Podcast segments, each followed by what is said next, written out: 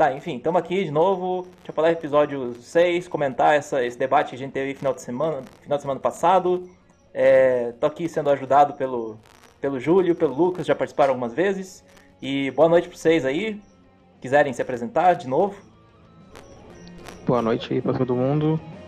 E é isso aí, vamos discutir esse evento que aconteceu no último fim de semana. Cataclísmico. Boa noite aí todo mundo. Satisfação estar tá, tá comentando sobre um debate de alto nível, ou talvez nem tanto. Complicado. É, mas então, até falando nisso, acho que seria um pouco é, bater em cavalo morto se a gente simplesmente repetisse o que foi dito, né? Falar, ah, foi uma merda, foi. Porque assim, geral tá um pouco esperando já que ia ser um certo bate-boca, né? Vendo, considerando que a gente tinha. que a gente já tinha visto de, de outras discussões, Twitter, esse tipo de coisa. Mas, então, sabe, fica um pouco chovendo molhado, simplesmente é, apontar o que todo mundo já apontou, o que todo mundo já esperava que acontecesse.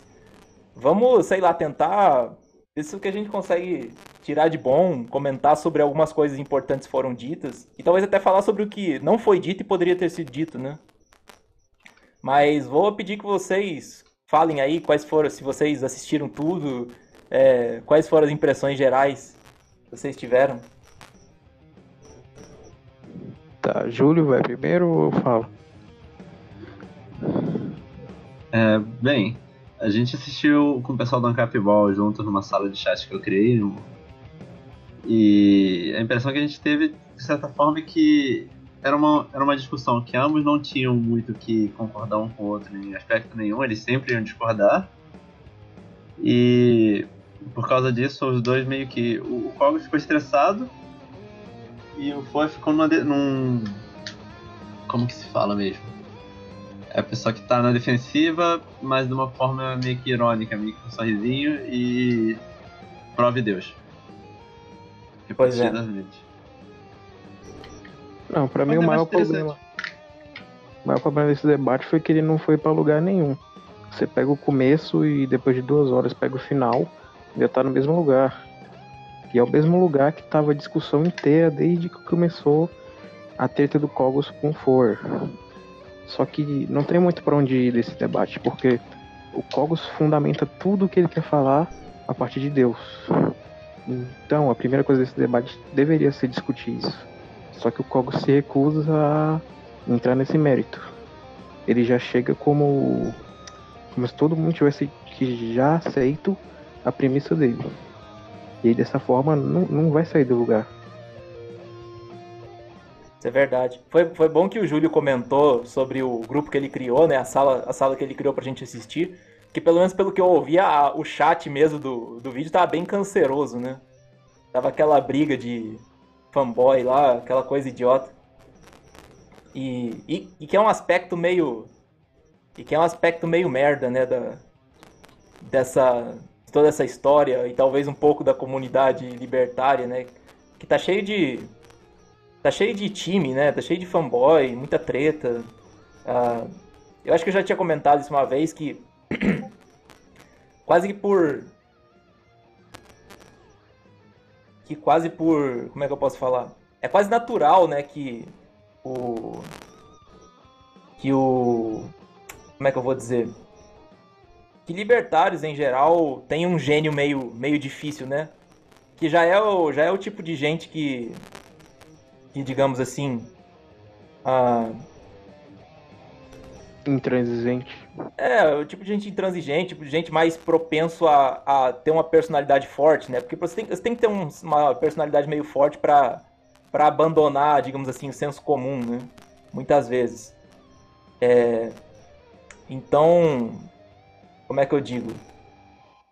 Então você vai, você junta dentro de um mesmo movimento, entre aspas, um monte de gente geniosa, sabe? Então fica sempre essa. É muita. É, acaba tendo muito conflito. E não que, não que eu ache que as pessoas deveriam se privar de ter sua própria personalidade, mas é um, é um efeito colateral indesejado, né? E acho que não tem muito o que fazer em relação a ele. Até tem, mas vai ser um trabalho de bastante tempo. Isso vai ter que melhorar bastante. Mas dito isso, mas Pode pelo falar. que eu fiquei sabendo, o, o chat estava cancerígeno porque o canal do Lobo ainda é cheio de bolsominion, né? Ah, tem essa também, né? O pessoal às vezes tem. Porque até o próprio Lobo vendeu o debate dizendo, não, pera, vai ser uma discussão de alto nível, vocês vão ver como é que é. Talvez muita gente tenha parado, tá, vamos ver qual é desses caras. Aí começou aquele bate-boca lá, pensei, é, que porra é essa? Não dá pra negar que foi. Teve um alto nível ali. O problema é que não saiu do lugar. Teve muita gente no chat falando que não tava entendendo nada. É, isso é verdade. acontecendo. Porque eles realmente tocaram em pontos bem profundos e avançados de filosofia e tudo mais. O problema, como eu disse, é só isso aí mesmo, de não sair do lugar de jeito nenhum. Cara, uma coisa que me deixou bem frustrado, assim, logo de cara, é que, tipo, o Cogos ele teve um tempão, sabe? Isso aí foi postergado bastante, não sei, dois meses, três meses para rolar isso aí. E, e sei lá, muitas vezes a impressão que eu tenho ultimamente, que até por causa de todas as, as encheção de saco com ele, o pessoal pegando no pé, zoando ele, ele tá um pouco que cagando pro libertarianismo, sabe? Então ele não, não se propôs muito a, pô, vou vir aqui e vou falar do, do, do, tema, entendeu? Ele começou falando de PNA, tipo, não, não era não era questão, entendeu? Sim. Minha e... teoria é que o grupo libertarianismo estragou o Cogos. Provável, provável. Eu, eu não sei porque, quer dizer, eu não posso dizer muito bem porque eu nunca participei daquele grupo, mas ficou muito esquisito, sabe? Ele parece que não, não, tava, não tá mais afim, assim, e, e ele simplesmente chegou, ah, vou falar o que eu. Vou falar o que eu já tenho mais ou menos em mente do que, do que, que deve ser o problema. Ele não se preocupou muito em falar, não, o que, que o Ford tá querendo dizer, vou tentar responder o argumento dele. É, ele começou a falar de, de, uma, de um cavalo morto, sabe? Começou a bater num cavalo morto. E. É, o Cogos sofreu muito naquele grupo, eu lembro.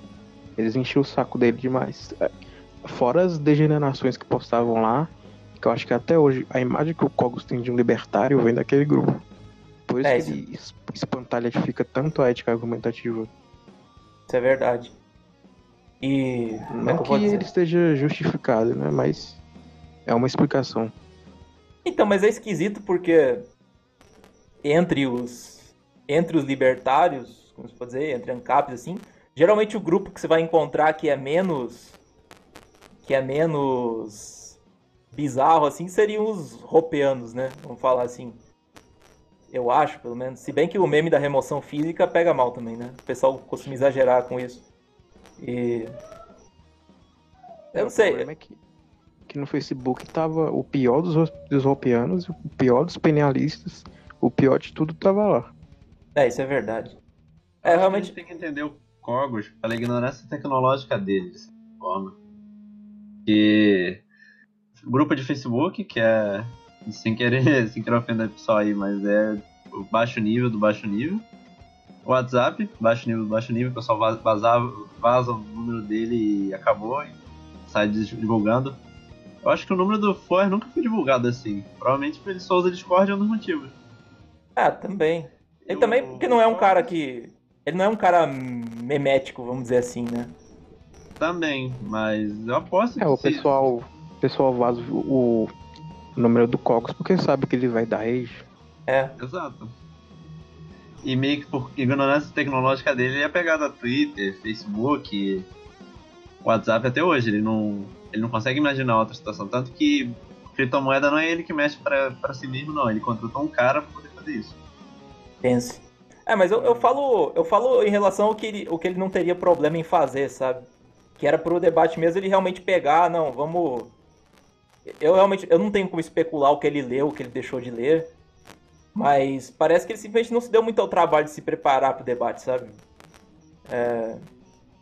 Ele falou um pouco das coisas que para ele já era um pouco senso comum, assim, que ele já estava acostumado a falar e sabe, ele, ele acabou atirando em um monte de alvo errado, assim, e já começou a se ficar frustrante por causa disso. Porque não teve nem a discussão do. do. do que. do que deveria ser mesmo discutido, né? Uhum. Parecia que ele tava fugindo da questão, isso que pareceu. Cara, eu não sei. Não sei se tava fugindo ou o que, mas parecia que ele simplesmente não sabia do, qual era o tema, sabe? Eu fiquei muito com essa impressão de alguém que não tá nem aí, sabe? Tá certo que o colo já é meio largado, é, mas.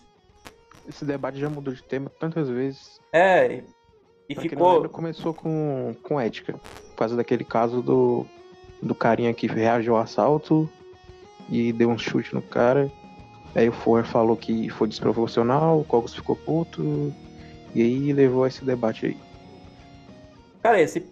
Acho até que foi antes disso que começou a. Eles estavam começando a especular isso aí. Acho que eles marcaram o debate e aí começou a ter essa. Apareceu essa treta aí. Aí foi aparecendo uma depois da outra. Sério, pra mim foi nessa treta aí. Acho que teve até coisa antes. Mas enfim. Só que aí o que aconteceu? Porque o Cogos não, não dá pra explicar a ética argumentativa para ele porque ele rejeita a epistemologia. Então o debate já teve que mudar para para epistemologia antes. Só que aí a epistemologia do Cogos se baseia literalmente na revelação de Deus. Aí já tem que mudar o debate para teologia. E assim vai, e não sai do lugar. Cara, a questão é a seguinte, é, ainda, ainda se o debate ficasse em epistemologia seria uma coisa interessante, mas não, não ficou porque... Como é que eu vou dizer isso? É... Eu não sei, ficou, ficou um. Ficou um verniz, um certo verniz de debate sobre, sobre epistemologia. Só que no fim das contas, a grande impressão que eu tive é que esse debate foi meio que uma lavação de roupa suja, sabe? Foi um debate pessoal dos dois. E então, sei lá, um tentou botar o dedo na ferida do outro, os, supostamente abordando o tema, mas eles não queriam realmente chegar num consenso, é, discutir alguma coisa. Eles queriam, tipo, como é que eu digo? Acho, acho até que o Ford falou isso depois, que ele queria desmascarar o Kogo, entendeu? Tipo, a, a, intenção dele maior parecia ser essa. Ele queria, tipo, queimar o filme do cara. Pra. Como é que eu posso falar? Pra é, evitar que falsos libertários ou más influências como Cogos continuassem tendo reputação. Uma coisa assim. Foi meio que uma. É como é que eu posso dizer? Foi meio que uma cruzada contra os cogosianos, né? é o que ele já tinha feito com. tentado fazer com Porto. Isso. Mas esse, esse é o problema. Isso acabou sendo um problema porque muita gente falou, que você falou mesmo, e eu concordo, da parte do Cogos, que ele ficou se atendo a coisas que não, não, não, não faziam, não tinham a ver com a discussão ou que eram ou que ou levavam a discussão para outro campo que não era o caso, mas como é que eu posso dizer? Eu, eu fiquei com a impressão que o Ford também ele é de uma maneira mais sutil e acabou fazendo isso, sabe? Porque até mesmo a questão que virou meme, o tal do prove Deus, prove Deus, prove Deus. Cara, a questão é a seguinte: mesmo que o, o, o Cogos apresentasse todos os argumentos que você tem da, da teologia natural e, e beleza, e, aquilo, e sei lá, o, e o Ford se convencesse de alguma forma. A questão é que você, você mesmo que você prove, entendeu? Isso não tem a ver com a discussão. O como é que eu posso dizer? Existe até mesmo dentro da teologia natural o tal do argumento moral, né? Você poderia dizer que Deus teria que ser a base da moralidade, beleza? Mas isso é um problema de ontologia moral.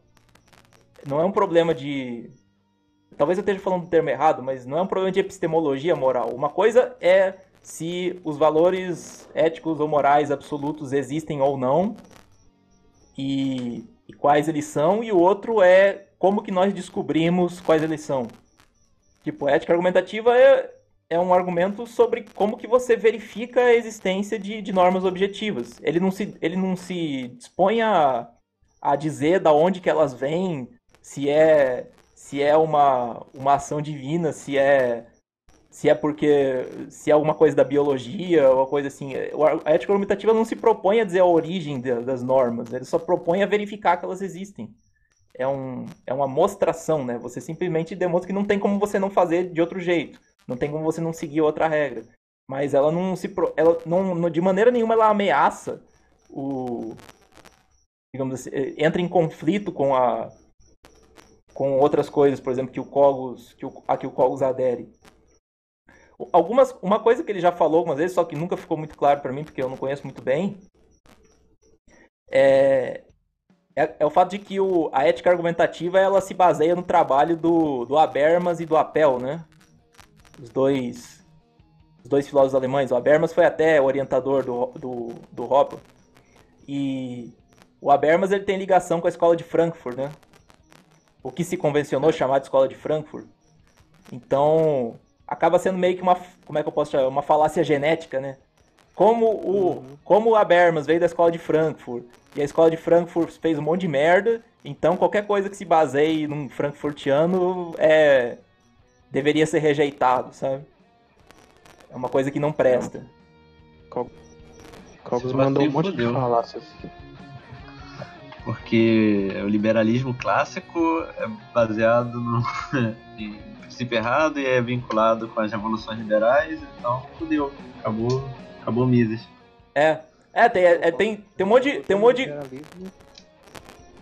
Cogos odeia o liberalismo e esquece que o libertarianismo tem origem nele. É que tem as, é que tem as correntes de, liber, de liberalismo também, né? Supostamente a Revolução Francesa foi uma revolução liberal. Só que é aquele negócio, é, o, o termo liberalismo ele tem tanto significado, né? Que às vezes ele é, é uma coisa e o oposto ao mesmo tempo. Então, ficar usando liberalismo para para atacar as coisas não adianta, né? Você tem que definir melhor do que, que você está falando. Mesmo, mesmo nas origens, teria o liberalismo justnaturalista do, do do Locke mesmo, do Bastiat, do Molinari, e você tem os utilitaristas, né? Você tem o o Mill, Bentham também, se não me engano. Essa galera aí. Então ali você já tem uma divisão e com o tempo você começou a ter outros significados até. Você tem o liberalismo continental, você tem o espanhol, você tem o britânico. É, sei lá, não, usar termo nesse caso é muito difícil, você tem que definir melhor. É, só voltando aqui, eu não acho que o For estava errado em ficar falando pro prove Deus, porque o Cogos quer usar isso como, como princípio ético. Isso é a premissa dele. Então, para o debate acontecer, ele deveria primeiro realmente provar que essa premissa fosse válida. Eu, eu não sou do clãzinho, mas nesse caso eu acho que o For estava certo. Então, o que é o seguinte, velho. Tá, foi. Seria importante perguntar isso no sentido pro, pro argumento, mas ao mesmo tempo ele sabe que mesmo que o que mesmo que o Cogos provasse isso não ia isso não ia servir, entendeu? Eu não, eu, quer dizer, não tem como saber se ele que ele sabe ou não, mas ele é um cara inteligente, ele sabe que o se, se o Cogos fizesse qualquer um dos argumentos mais, mais comuns, assim, clássicos, e, e conseguisse mostrar dentro, pelo menos dentro de um certo grau de confiabilidade que aquilo vale, do que, de que, que serve, entendeu? Tipo, ah, beleza, provei, Deus existe, e aí? O que, que eu tiro disso? Não tem como você dizer, Deus existe, então minha ética. Sabe? Aí o Cogos teria que argumentar sobre isso, porque é isso que ele faz, literalmente. Então, mas nem Deus isso existe, ele. Logo minha ética. É, esse que é o problema. A questão é que nem, não é nem o. Como fundamentar isso? O problema então não foi nem que ele dele provar ou não a premissa dele. Entre a premissa e a conclusão dele já tem um salto, entendeu? Ele teria que pelo menos então. elucidar isso. Mas eu concordo, mas eu concordo que é, é chato. Mesmo se isso fosse. Mesmo se isso fosse um debate, sei lá, de apologética, né? Que nem você tem. Se fosse um Richard Dawkins versus William Lane Craig, uma coisa assim. A pior coisa que você pode fazer nesse tipo de debate, se para você irritar mesmo o, o, lado ateu, agnóstico, é você partir da premissa, ah, não, assuma Deus. É a pior coisa que você pode fazer. Você vai deixar o cara super puto contigo. É pior Isso é petição de princípio, uma falácia. É. Cusona. Nem que você, sei lá, mesmo que você tenta fazer, tenta fazer um certo justificacionismo ou ou redução ao absurdo, sei lá. A pior coisa que você pode fazer é, é part... assumir, assim, pá, assuma, pá, isso aqui. Mas. Até. O Kogo já, já defendeu algumas coisas bem absurdas baseando na ética dele. Então, para ele, é, a ética argumentativa realmente tem uma, um empecilho sobre o que ele acredita ser certo sobre a moral absoluta dele. Ele já defendeu, por exemplo, que podia bater no namorado cuzão da filha. Ou que o corno tinha direito de matar o Ricardão. Esse tipo de coisa na live do Anarco, Anarco Geek. Ele tava lá falando como se fosse super certo e não podia ser contrariado. porque é Deus. Isso, isso é verdade. É, cara, como é que eu vou dizer? Eu, eu, eu tinha comentado isso num, em algum outro momento que o Cogs ele deveria, desde o início, né, ter sido levado mais a sério tanto para o bem quanto para o mal. Da mesma maneira que o pessoal usou a ele e tipo se aproveita do, vamos dizer assim, se aproveita dos, dos autismos dele, dos da, do temperamento dele para zoar, ao mesmo tempo eles, eles, eles acabam sendo bastante permissivos com algumas coisas que ele fala, né? Então não tem ninguém para chegar na moral assim e. E. E falar, ó, oh, cara, você tá viajando, entendeu? É, tem, tem uma frase que diz que quando. É, é então. Que quando. Quando as pessoas decentes não dizem o que deve ser dito, as indecentes dizem. Não tô chamando ninguém de indecente aqui, mas é mais ou menos uma analogia. Quando as pessoas poderiam falar de boa com ele sobre esse assunto, não falam. Os caras que não estão não tão ligando em sentar o pau nele vão sentar o pau nele, entendeu? Que nem o que aconteceu. Tipo, ficou um tempão o pessoal caindo de pau no colo por causa das coisas que ele falava. Porque não tinha outra pessoa pra falar, entendeu? Alguém que poderia se propor a chegar de, num canto, pô, Coros, peraí, vamos conversar, você tá, você tá exagerando. Não teve essa pessoa, talvez. E daí sobrou pra quem não se preocupava em dar paulada nele? E... É, não sei, talvez os Kyoga podia ter falado com ele, mas eles estão afastados, né, do, dessas coisas. É, isso é, o próprio... É, o próprio... É que o Lacombe se afastou. Verdade. Sobrou quem? Sobrou o Porto. Nossa. Aí complica. Pior que o Lacombe teve até um, teve até um evento que foi legal, né? Que ele teve um debate via texto com o Cogos. E o Cogos até falou, não, o cara me convenceu. Tudo bem, sabe? Sobre a questão de votar, eleições, né? E... É, o Cogos teve um surto bolsominion, né? É. Aí isso aconteceu, foi, foi de boa. O problema de. Mas que foi um, um, formato da coisa foi mais comportado, né? O problema de Twitter é que. É assim, né? Muita mensagem curta e parece que o Twitter te força a xingar as pessoas, né? Eu faço isso bastante também. Não dá é muito pouco caractere pra, pra ter um debate de alto nível ali. É. Aí meio que. No... Não, desculpa. Pode falar, pode falar. Essa questão do debate dos dois, é, o fato do, da existência de Deus não importar é, é, engraçado porque combina um pouco com o meu ponto de vista de que a, a, realidade lógica, a realidade geométrica, todas elas são limitadas, digamos, por Deus. E então você pode conhecer ele pela fé, mas as obras estão aí pela, pela razão.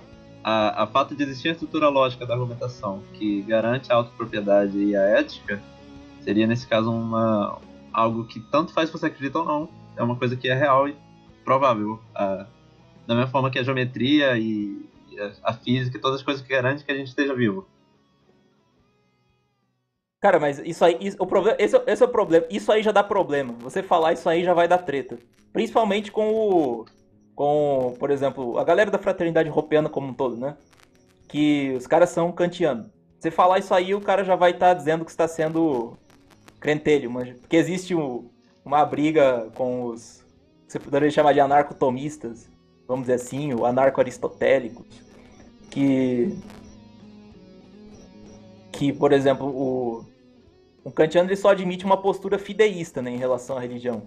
Porque supostamente, na, na definição de Kant, Deus é, é númeno, né? É uma parte da realidade numênica, tanto Deus quanto a metafísica, quanto a moral são númeno, então não, tem, não teria como você conhecer aquilo é, diretamente, né?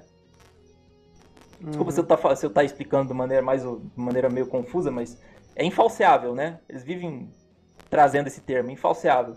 E o e pro Cogos, assim, fideísmo é tipo é, até no do ponto de vista dele é até herético, né? E mas é uma coisa que não dá para você aceitar, né? Porque e até da minha parte, da minha parte, eu, eu vejo o argumento, o fideísmo como uma posição bem difícil de você justificar intelectualmente, entendeu? Porque a partir do momento que você que você abre precedente para que você abre precedente para para isso, entendeu? Por exemplo, ah, não, tem essa coisa aqui que eu, eu aceito sem que seja demonstrado para mim, sem que eu tenha uma evidência disso, alguma coisa assim. você meio que você meio que tá abrindo precedente pra qualquer coisa, entendeu? Mas é a fé. Sim, é a fé, mas o problema do fideísmo é que é um reducionismo, né? Existe dentro, como é que eu posso dizer? Em certas vertentes cristãs que não sejam fideístas, você tem as duas possibilidades, né? Você pode chegar naquilo por meio da razão, por meio do seu, sei lá, da, da, da reflexão sobre a sua experiência, né? Sobre o mundo em que a gente vive e tudo mais, a analogia entes, que se chama, né? Ou você pode ter uma experiência pessoal, ou uma confiança no testemunho, uma coisa assim, que seria a fé, realmente. Seria uma, seria uma confiança, mas não é uma fé pura. O problema do fideísmo é que ele é, redu é reducionista, né? Ele não. Ele só, te, ele só te fornece essa via. Você não tem opção. E acaba sendo até um. Uma coisa que eu acho engraçado em toda essa discussão é que meio que rolou uma inversão, né? Parece até uma falsificação histórica, porque historicamente eram os escolásticos não fideístas que diziam que você poderia é, encontrar uma lei natural, podia descobrir uma lei natural, mesmo sob a hipótese de que Deus não existisse. E, e dentro do, digamos assim, das, das vertentes fideístas, o argumento deles, na verdade, não estou falando dos kantianos, mas o argumento original é de que por causa do, da nossa condição de pecadores, né? Por causa do pecado original, a nossa razão é torpe, a nossa razão é deturpada, então nós não temos condições de conhecer a lei, conhecer a Deus e, e a lei, né? Tanto que o sumo bem por nossa razão. Então é até contraditório, né? Porque o fideísmo ele deveria negar até mesmo a ética argumentativa. Porque se a sua razão não é capaz de conhecer o que é bom, o que é certo e o que é errado, você também não poderia ter ética argumentativa. E, e ficou um negócio meio invertido, né? Agora são os fideístas dizendo para você como você é, chegaria a, a, uma ética objetiva pela razão e o Cogos é, se opondo a isso, sendo que supostamente ele é ele segue uma tradição escolástica. Isso que isso que me, me bugou demais, sabe, sobre toda essa questão, porque deveria ser o Cogos mais próximo disso. O próprio Cogos no debate ele fala que a crença no Deus católico é só questão de fé. O que você pode conhecer é o argumento da primeira causa, que no caso é o sintético a priori. Só que você não pode inferir que isso seja o Deus católico sem você cair na fé. Esse é o problema.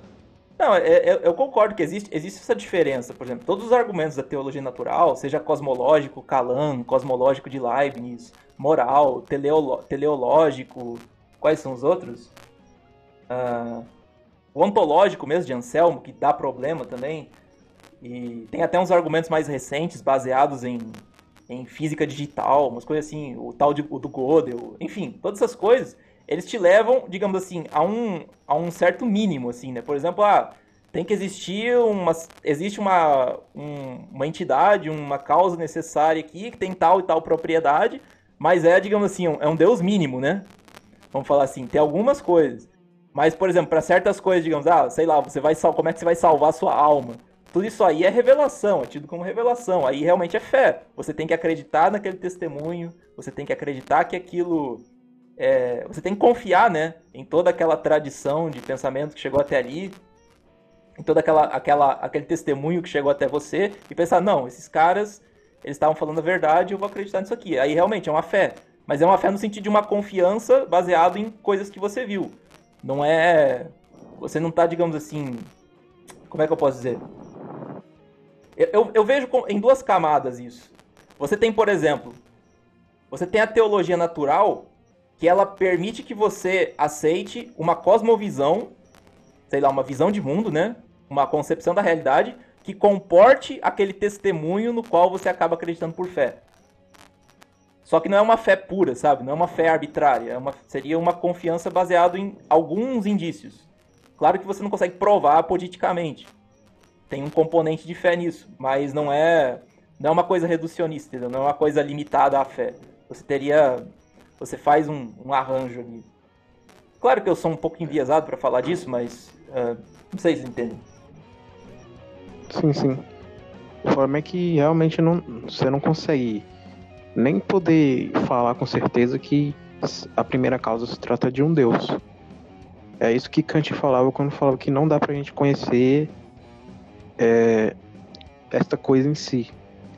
Porque ela tá além do, das intuições puras, né? Que são tempo e espaço. E muito menos você poderia tirar dessa causa primeira, mesmo se fosse um Deus, que é o Deus da sua religião, para você poder inferir moralidade e ética sobre isso. Exato. Então, é. Tem um problema muito grande para poder fundamentar o que ele está falando. Tem, tem uns saltos muito grandes ali, tem que. Isso é verdade. E o, e o problema é o seguinte: mesmo que, mesmo que ele estivesse tentando fazer esse argumento, isso, isso é uma coisa que me irritou bastante. Não me irritou, mas me deixou incomodado. Que nem mesmo o Cogos fez os argumentos da maneira certa. Eu, eu tenho um certo, uma certa ideia dos argumentos de teologia natural, né? Nem mesmo o Cogos fez os argumentos da maneira certa e nem mesmo as objeções do, do Ford faziam sentido. Tá certo, tá certo que, por exemplo, o Ford disse que ele, ele, ele estudou para responder o Cogos. E eu, eu concordo que ele teve sucesso nisso, ele conseguiu responder o Cogos. Mas ele não conseguiu, digamos assim, responder os argumentos na sua. na sua. digamos assim, na sua formulação mais, mais completa, né? Que nem, por exemplo, teve aquela questão do, do argumento cosmológico, que ele falou, não, mas isso não vale porque você está abrindo uma exceção. Você está dizendo que as coisas têm causa, mas está abrindo uma exceção. O problema é o seguinte, isso, isso é, uma for é simplesmente uma forma mais sofisticada de você fazer aquela pergunta do quem criou o Criador, né? Que, é, que basicamente não entende o problema. Porque, de certo modo, o próprio, a própria ideia do argumento cosmológico é você mostrar que não tem como você ter uma realidade estritamente natural, né? estritamente material, física. Porque dentro do mundo físico, dentro do mundo natural, todas as coisas, todos os eventos, eles são causados por alguma outra coisa, né? Eles são contingentes. E não tem como você ter um universo inteiramente contingente, uma realidade inteiramente contingente, porque você acaba caindo no programa de regressão infinita e tudo mais. Então, meio que perguntar, dizer que ele criou uma exceção, não é, não é uma exceção arbitrária, é uma exceção necessária, porque senão você tem um problema, né? Mas. O que eu ia dizer agora? É, o Ford disse que tá tentando deixar o Cogos o mais calmo possível para evitar aqueles rages dele. E evitar que ele quitasse o debate também na live do Anarco, Anarco Geek ele quitou só porque o Isaias falou que Deus errou. É. Então era. Ah, eu lembro disso aí. O Ford tava pisando em ovo cru ali. Não, eu tô ligado. Eu, eu, eu tem, você tem que. Como é que eu posso dizer? Você tem que elogiar um pouco a paciência dele, né? Porque eu confesso que conversar com o Colos nesse, nesse, nessa situação não deve ser muito fácil. Nesse tema, ainda por cima. É. Mas o que, que eu ia dizer mesmo? Ah, caralho.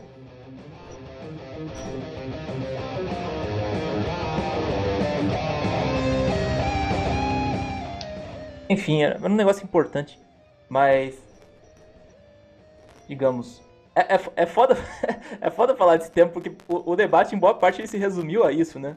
Então, boa, muito, muito disso é, é falar, por exemplo, como eles poderiam ter abordado o tema melhor. Porque. Como é que eu posso dizer? Ficou, muito, ficou muita impressão de que. Do, do mesmo, mesmo que o. O, o Ford tenha ficado calmo, assim, simplesmente pedido pro cara começar o. Começar do começo, né? Não sair assumindo certas coisas. Mesmo que eles tivessem chegado numa. Nem eu falei, mesmo que eles tivessem chegado em algum consenso sobre aquilo, ainda teriam muitos problemas ainda para avançar. E eles acabaram nem tratando muito da ética argumentativa, né? Teve um ponto que o Colos fez, que eu acho que foi o mais importante. Ele só falou uma vez e depois eles não tocaram mais no assunto. Que eu acho que é. Eu, eu, acho, isso, eu acho isso fundamental até para você discutir ética argumentativa, até antes da ética argumentativa, né? Vamos dizer assim, epistemologicamente falando. Porque. Vocês me corrigem se eu estiver errado, o Lucas acho que é mais entendido de Kant do que eu. Mas acho que o grande problema do Kant, historicamente, não é nem aquela questão da primeira parte do Crítica da Razão Pura, né, da divisão dos juízos, os sintéticos a priori, a posteriori, os analíticos, e simplesmente a parte, e, e sim a parte da, da teoria da percepção, né? Que ele faz aquela divisão entre o, o fenômeno e o, e o número, né? Se eu não me engano. O, digamos, a coisa em si, os objetos reais mesmo, né? Os objetos em si mesmos, eles de algum modo eles causam, eles afetam os nossos sentidos, E esse processo faz com que é, os nossos sentidos eles produzam os produzam certos dados, né? Produzam representações dos fenômenos, que seria o que a forma como, digamos assim, os objetos se mostram para nós, não é?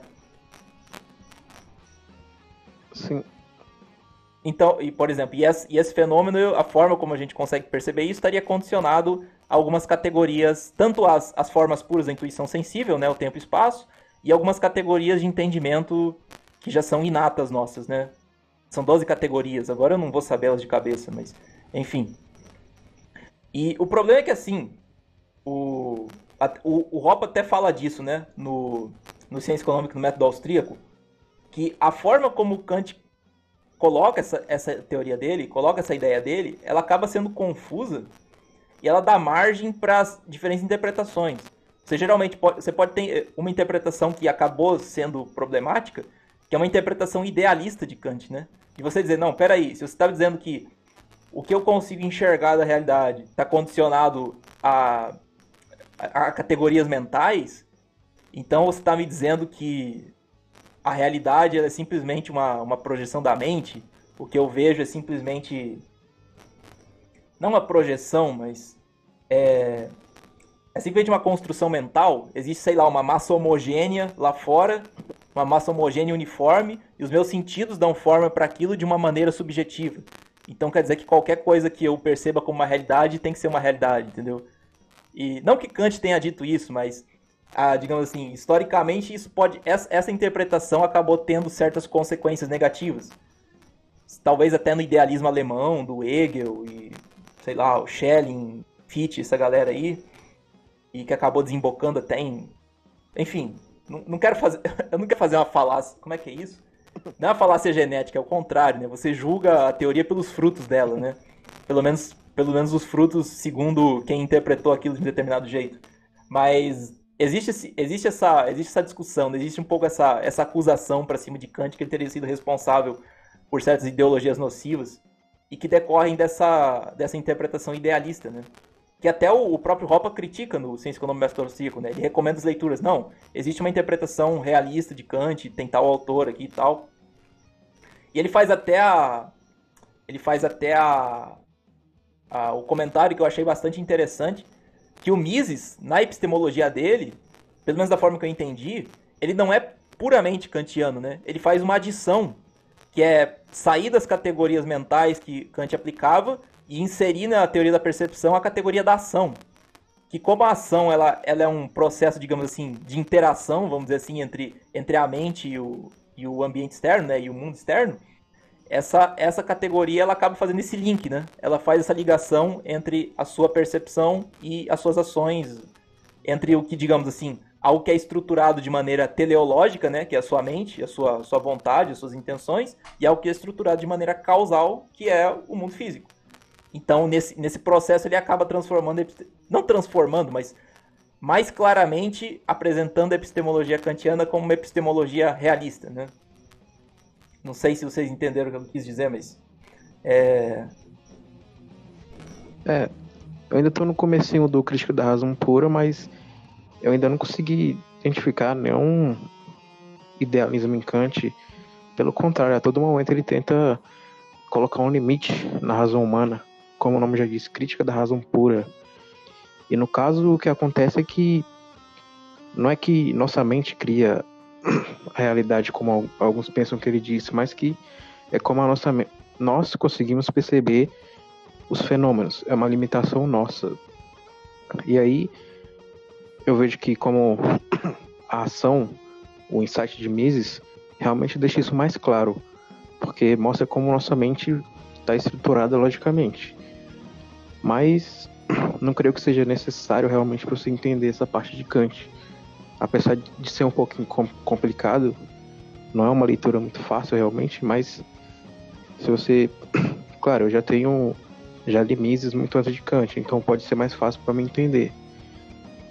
Mas é isso aí. Não é. É uma, é uma falácia, como você disse, interpretar Kant dessa forma. E o próprio Hopper diz no livro dele que não tem fundamento. É, não, eu, eu, não, eu não tô nem. Eu não tô, não tô nem, digamos assim, justi é, é que eu falo, defendendo essa interpretação, mas dizendo que da forma que ele coloca as coisas, acabou sendo. Acab, é, acabou dando margem para esse tipo de interpretação, né? Não, não sei se. Não dá nem para dizer que foram honestas ou desonestas, mas acabou dando margem para isso.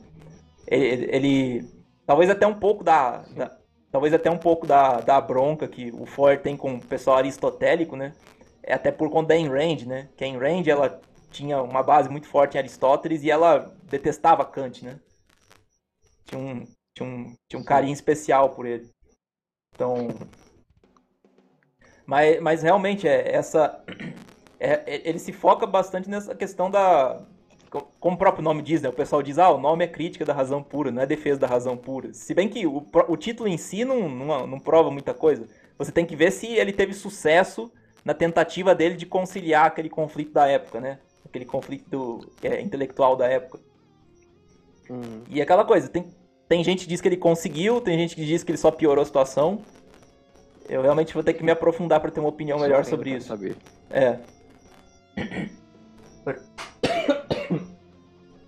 Mas tem, tem, um, tem um pensador mais ou menos contemporâneo ao Kant, que é o Thomas Reid, que eu acho que ele coloca as coisas de uma maneira que fica mais fácil de você entender. O próprio livro que o Ford recomendou antes do debate, que é o dos, Os Problemas da Filosofia, do Bertrand Russell, ele fala uma coisa parecida.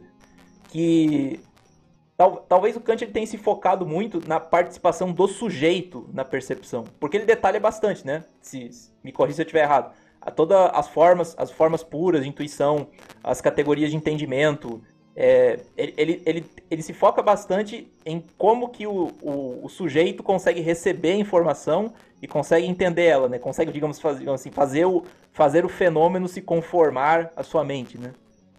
Essa frase é problemática, mas mais ou menos isso. E... Sim, como, como que o sujeito pode perceber os fenômenos. Exato.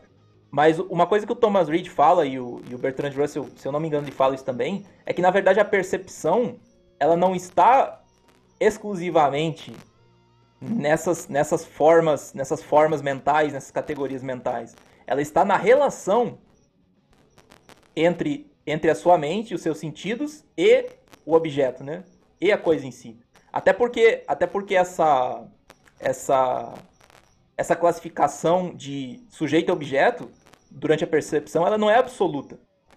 Por exemplo, se eu tenho uma garrafa, estou vendo uma garrafa aqui ao perceber a garrafa, ao perceber a forma dela, a cor dela, a textura dela, o brilho dela, eu sou sujeito, a garrafa é objeto. Mas se eu vou lá e dar um chute na garrafa e quebro ela, quem está recebendo informação é a garrafa, entendeu? Então você inverte as coisas. E a garrafa tem sentidos? Ela não tem, ela não tem uma mente. Porque, digamos assim, e de certo modo ela, ela consegue receber informação da minha parte. Porque na verdade a percepção ela não se dá só pela, pela, pelo receptor, ela se dá pela relação entre emissor e receptor, né? O que eu consigo perceber não depende só dos limites da minha, da minha percepção. Depende também dos limites que aquele objeto, dos limites, digamos assim, de emissão de informação daquele objeto. Um objeto não pode, não pode fornecer uma informação que não faz parte da, da estrutura dele.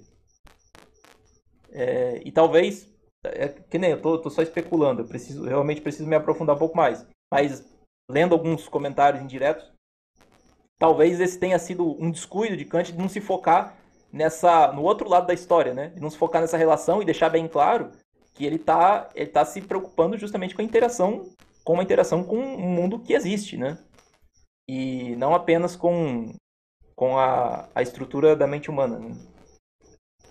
Mas realmente, talvez o livro dele ele se preocupou em criticar justamente a. É, falar justamente das limitações da razão. Então é entendível que ele tenha se focado nisso. Mas... É porque até é, é difícil você falar, tipo, de algum entendimento fora da mente humana, porque você não, não tem como você conceber o que, o que alguma outra mente consegue perceber.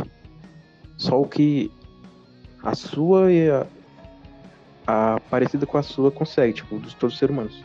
Aí você consegue é, detalhar como é que funciona o entendimento. É Exato. isso que Kant mesmo coloca um limite. Tipo, você não pode inferir que o entendimento de outra mente vai ser diferente ou vai ser parecido. É mais ou menos a justificação que ele dá para a coisa em si, que você não consegue conhecer. Só consegue. É, como se diz? Imaginar ou algo assim. Exato, eu, eu, fiz eu fiz uma volta gigante, mas eu queria chegar justamente nesse ponto. Obrigado que você me lembrou. É, foi, foi o ponto que o Cogos fez. Ele não ficou nesse ponto. Seria muito interessante se tivesse ficado. E também não teve resposta e eles simplesmente passaram para outra coisa. Que foi bem frustrante. E, por exemplo, é, eu posso estar falando bobagem de novo, mas quando você fala em ética argumentativa, né?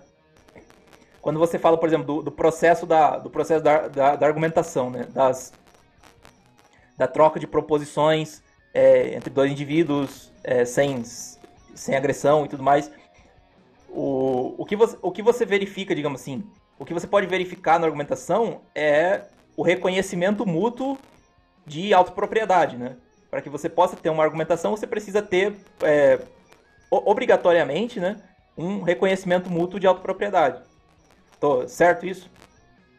Sim. Então, a, a questão é a seguinte: é, eu só consigo reconhecer outra, eu só consigo reconhecer outra pessoa como como um ser humano, digamos assim, como eu, como um ser racional, como eu, e, e por isso reconhecer a autopropriedade dele, reconhecer o controle que ele tem sobre o seu próprio corpo, de maneira indireta. Porque, como você mesmo disse, a mente de outra pessoa, ela é inacessível para mim. A, me, a, digamos assim, o, o, Lucas em si, com quem eu estou falando aqui agora, o Júlio em si, com quem eu estou falando aqui agora, eles são inacessíveis para mim. Eu não sei o que eles são em essência, digamos assim. Eu não sei o que eles são em si. Eu só consigo entender que eles fazem parte de uma mesma de uma mesma classe que eu, de uma mesma classe ontológica de ser racional, de maneira indireta, de maneira análoga. Porque eu consigo perceber certos aspectos deles, que são semelhantes a alguns aspectos que eu percebo de mim, e por meio disso eu acabo até induzindo que eles pertencem à mesma classe. A, pró a própria ideia de classe ontológica é uma indução, se você for ver. É, como é que você tem a ideia de uma classe ontológica do gato, né? O animal gato. Mesmo que ele não seja um gato específico, mas você consegue compor essa ideia de uma classe ontológica por um processo indutivo. Você vê vários gatos ao longo da sua vida e, e a partir disso você meio que forma uma ideia geral do que é um gato. O que, que define um gato? Qual que é a essência dele, né? E isso, isso querendo ou não, não sei se estou falando bobagem, não sei que você tem uma visão platônica das coisas, mas isso é um, é um processo indutivo. Então, tipo, não tem como você rejeitar a, a validade da indução e, e ao mesmo tempo, tipo, é, apelar, apelar, entre aspas, para não, entre aspas, apelar para um conceito de classe ontológica para criar uma ética universal com base no com base na argumentação, entendeu? Porque a, a ética argumentativa ela não, não vale apenas para as pessoas que estão argumentando enquanto elas estão argumentando. Ela vale para todas as pessoas que têm, digamos assim, é, cuja classe todas as pessoas cuja classe, cuja classe ontológica, né? Se a pessoa é classe ontológica, mas para todos os membros daquela classe ontológica que possuem que daquela classe ontológica que possui racionalidade e capacidade de argumentar como uma propriedade. E e, eu só consigo, digamos assim, é, aplicar isso por, por meio de um, de um tipo de, de indução, por meio de analogias, entendeu? Eu posso nunca ter falado com uma pessoa na vida, mas por, por, é, por algum tipo de analogia com outras pessoas, eu consigo reconhecer ela como um ser humano que pensa e que é capaz de argumentar. Eu não preciso ir lá e argumentar ela para argumentar com ela para comprovar isso. E tipo, eu posso estar falando alguma bobagem, mas a impressão que eu tenho é que essa essa universalização ela depende de você assumir essa, essa, essa equivalência entre pessoas, essa equivalência ontológica entre essas pessoas. E você não consegue demonstrar isso é, a partir de axiomas autoevidentes, a priori, vamos dizer assim. Você precisa ter uma certa confiança na sua experiência para isso.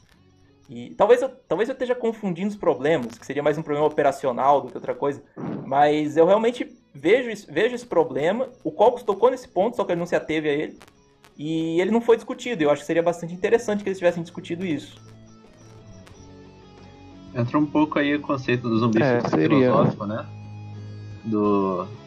Um, um indivíduo que agisse como um ser humano identicamente, só que ele não possuísse uma mente nele e entra também um pouco o conceito do. O fato do Cogos considerar isso porque para ele a classe ontológica humana está provada pela existência da alma humana. Apesar dele não conseguir provar isso, mas pela fé dele, é, é, por isso que ele por isso que ele vê e alguns, alguns religiosos veem isso é, vem a questão da que a realidade não pode ser provada sem a crença que isso é a última a última instância leva para o niilismo né para que classe ontológica nenhuma existe que nenhum objeto é ele mesmo em diferentes estágios do tempo então nada nada pode ser definido seria o, aquelas ideias malucas do Nietzsche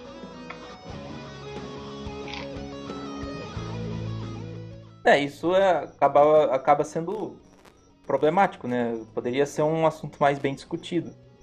Porque, se você for pensar, pode ser um exemplo ridículo, mas vamos dizer assim, se dependesse apenas da, da minha percepção, digamos que, por exemplo, eu tenho um sonho, eu tenho uma alucinação em que eu me deparo com outra pessoa, eu vou lá e agrido, agrido essa pessoa. Essa agressão, ela é passiva de punição? Tipo, se eu agredir alguém, agredir entre aspas, alguém em um sonho ou em. Como é que eu posso dizer? Ou em uma alucinação qualquer. Até onde eu entendo, não. Porque mesmo que minha ação tenha sido feita assumindo, digamos assim, o. Assumindo uma, uma regra universal de que eu posso agredir aquela pessoa, é, eu na verdade não agredi uma pessoa real. E eu só consigo fazer essa diferenciação por meio da experiência, entendeu?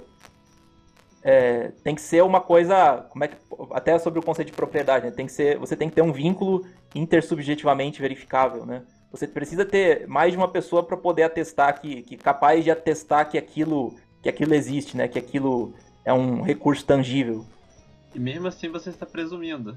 É. Pode ser o caso que a gente está vivendo dentro do livro do Lovecraft e o sonho é, é outro lugar no universo e você agrediu uma pessoa real. Exato. E você não tem como desprovar isso. É, é aquela coisa, ou, ou, um problema que acaba. E isso às vezes parece que entra em conflito com a própria a teoria da percepção do Kant, entendeu? Porque você tem, dois, você tem duas possibilidades. Ou você consegue de algum modo dizer alguma coisa sobre a realidade, a realidade objetiva, vamos dizer assim, a realidade real, é, para poder sustentar isso aí. Ou você tem que assumir que, sei lá, a gente está vivendo num inconsciente coletivo, alguma coisa assim e não tem matéria. Até tem um, tem, tem um argumento em prol disso que eu tava vendo aqui. Tem algumas. algumas. Algumas descobertas mais recentes né, da, da física, esse tipo de coisa, mostram que tanto o tempo, espaço quanto matéria, eles não são. Eles não são fundamentais, né? Eles seriam propriedades emergentes de uma de colapso da função, como é que é mesmo? Da função de onda. Tem aquela dualidade partícula-onda, né? Que a partir do momento que o observador insere informação numa observação, aquilo colapsa e daí você tem um determinado um comportamento definido. Eu posso estar falando bobagem, mas eu, quando eu vi esse vídeo eu lembrei um pouco da teoria da percepção do Kant, né? Até pensei assim, pô, talvez ele estivesse certo pelos motivos errados, né? Ele conseguia, ele conseguia entender que tempo e espaço eles não poderiam ser coisas fundamentais, mas mas não é porque mas a, ao fazer isso, ele meio que limitou a sua capacidade de conhecer a realidade, né?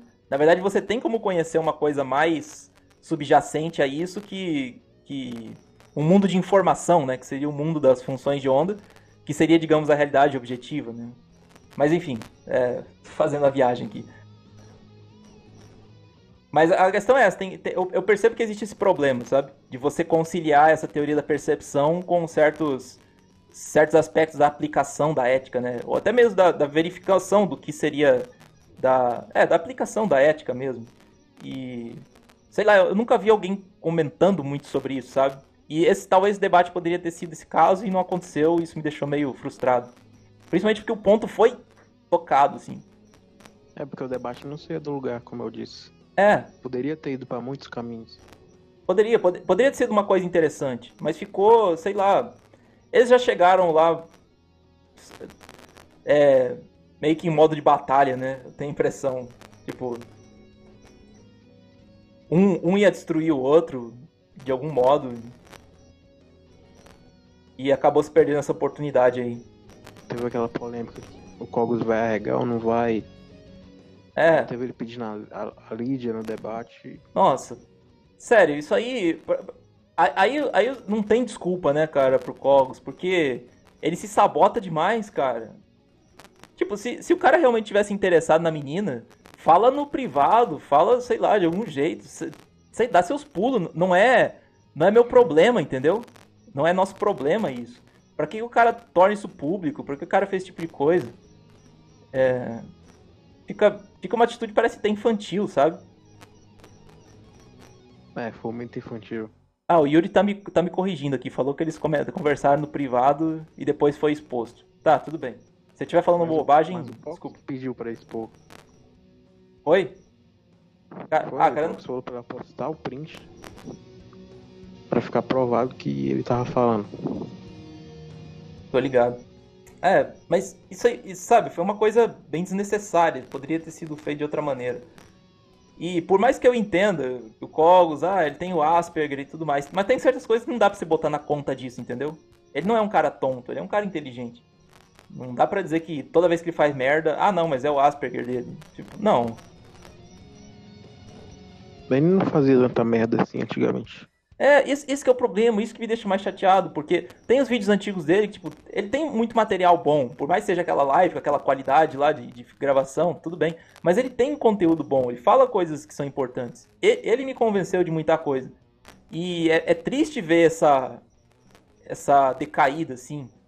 Seja porque ele se frustrou com as pessoas, movimentos, seja porque, sei lá, ele simplesmente mudou a concepção dele. Porque você teve outros casos também, né, no, no movimento libertário, você teve o Takaki, você teve Vinícius Dias, que basicamente saíram disso, né? E acaba pegando mal, né?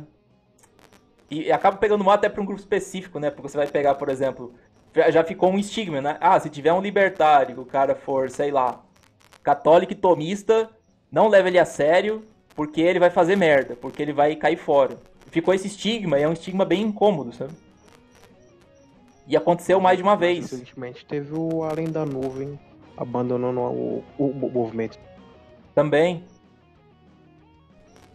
É, a questão da nuvem eu realmente não. Eu não entendi muito bem qual foi a dele, mas. Ele parecia um pouco frustrado também. E assim, aqui. Como é que eu vou dizer? E aquela, aquela treta dele lá se prolongou bastante. Eu achei que foi até um negócio desnecessário. Foi meio que lavação de roupa suja ao vivo, né? Um assunto que. Eu, não, eu quase assisti nada, porque no assunto. O assunto pra mim já tava fechado, entendeu? Na primeira, na primeira discussão, ah, não, o YouTube ele tem lá o contrato, mas é empresa privada e acabou. É. Ixi, caiu. E daí foi uma. A, a discussão se prolongou de um jeito tão desnecessário, assim. Mas aí no fim das contas ele deu um rage kit mesmo. E eu fico pensando que vai acontecer daqui pra frente, entendeu?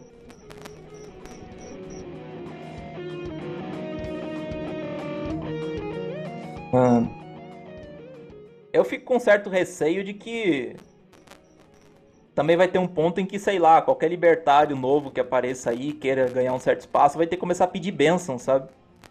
Pra, pra falar o que fala. E eu realmente não tô disposto a fazer isso. Cá entre nós.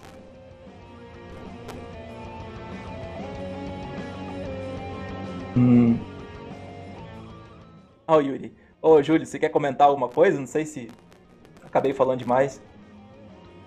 Não, não, cara, é porque eu tô, eu tô digitando aqui o teclado muito alto e eu também tô pensando bem antes de falar aqui, porque o, o tema do debate foi meio denso.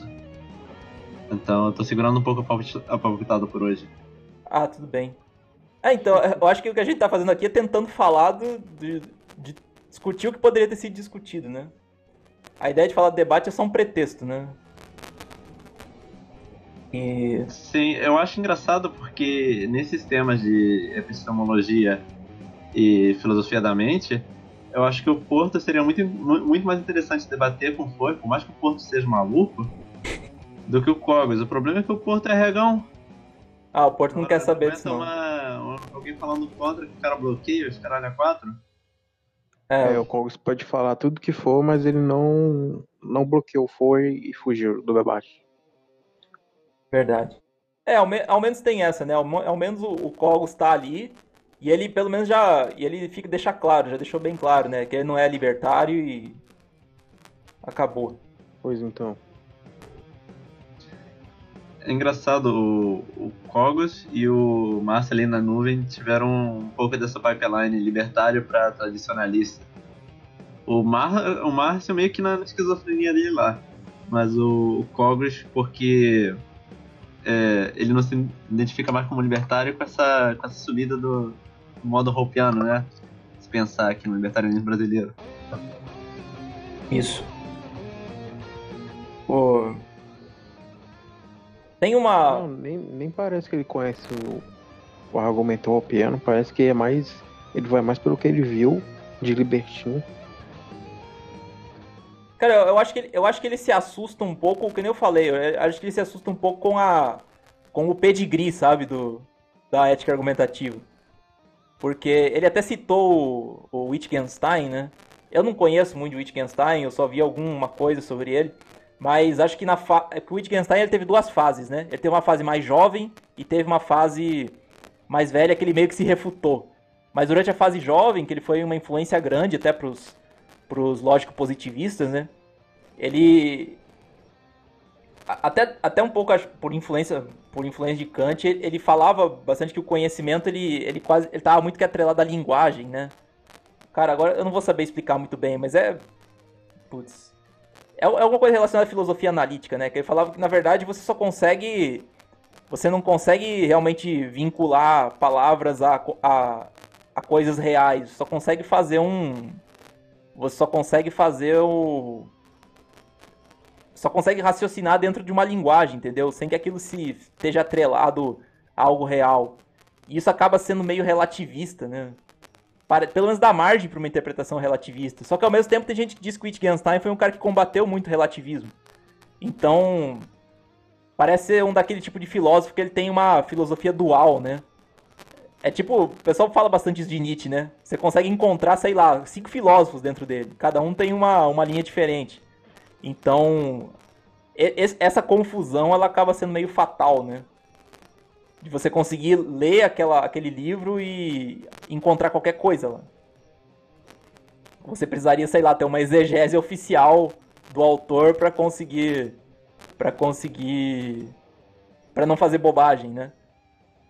Só que é, é, engraçado até porque, se, por exemplo, se você começa a defender isso, defender que, por exemplo, não, existe essa interpretação aqui certa, você precisa entender o que o cara está querendo dizer, você acaba meio fazendo meio saindo uma tangente, você acaba meio fazendo um argumento em favor do Cogos, né? Pra você ter uma interpretação oficial de um determinado texto. Mas, enfim. é, mas Mas... isso quando o cara é mega pro. Você tem 200 interpretações do cara.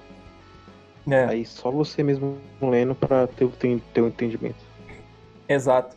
É igual uma coisa que o. O o Bruno, né, o, comentou com a gente naquele, naquele episódio sobre a escola austríaca, que o, o Capital do Marx ele tem muito disso, né? O primeiro livro fala uma coisa, é o segundo fala o contrário, porque ele, sei lá, deve ter lido Menger e mudou de ideia.